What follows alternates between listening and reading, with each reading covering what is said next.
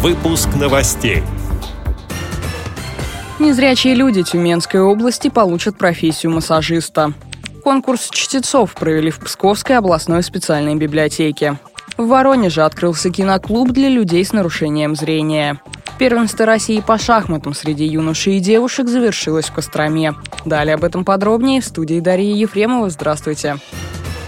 В этом году Елутровский филиал Тюменского медицинского колледжа организует набор по специальности медицинский массаж, передает пресс-секретарь региональной организации ВОЗ Ирина Алиева. На курс приглашаются незрячие и слабовидящие люди, имеющие среднее общее образование. Приемная кампания начнется в июне и продолжится до середины августа. Планируется набор группы до 15 человек. Обучение на бюджетной основе. Зачисление по среднему баллу аттестата. В настоящее время Тюменская региональная организация ВОЗ занимается поиском абитуриентов. Срок обучения в колледже – 2 года 10 месяцев. Форма обучения – очная. Студентам выплачивается социальная стипендия, их обеспечивают горячим питанием. В филиале имеется общежитие, подготовлены комнаты для проживания обучающихся с ограниченными возможностями здоровья. По окончании выдается диплом государственного образца о среднем профессиональном образовании с присвоением квалификаций «медицинская сестра», «медицинский брат» по массажу.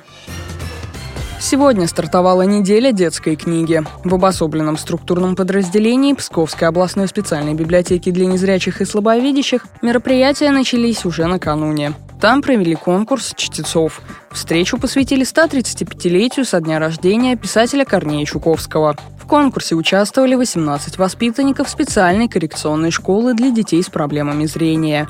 Об этом рассказала заведующая сектором тифлоинформационного отдела Ирина Сивакова. Участники удивили и порадовали отличным знанием произведений Чуковского, артистизмом и талантом. Поэтому так трудно было определить, кто же лучший. После длительного совещания члены жюри назвали победителей. Это Мария Степанова, Варвара Тимофеева и Надежда Иваницкая. Отдельно отметили театрализованное представление отрывка стихотворения «Путаница». Его продемонстрировали учащиеся второго Б-класса вместе с классным руководителем Татьяной Коношенко. Также жюри наградило Полину Леонову за трогательное исполнение стихотворения «Головастики».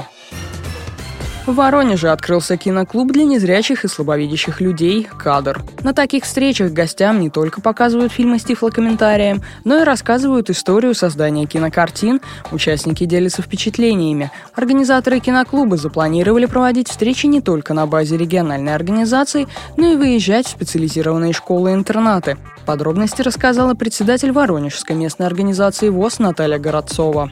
Недавно в нашей организации появились активисты. Это Черникова Наталья и Виталий Мухин, которые очень заинтересовались такой темой, как фильмы с тифлокомментариями.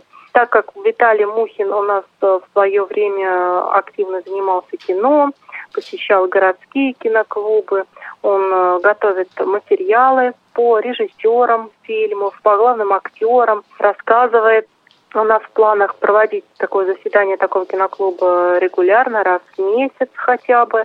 Приглашаем всех желающих посетить наш киноклуб, посмотреть фильм, провести весело и интересно время, поделиться своими впечатлениями. Это вот не просто посмотреть фильм, что вы узнаете больше и о фильме, и о режиссерах, и об актерах, и что непосредственно фильм именно с тифлокомментариями он дает немножко больше.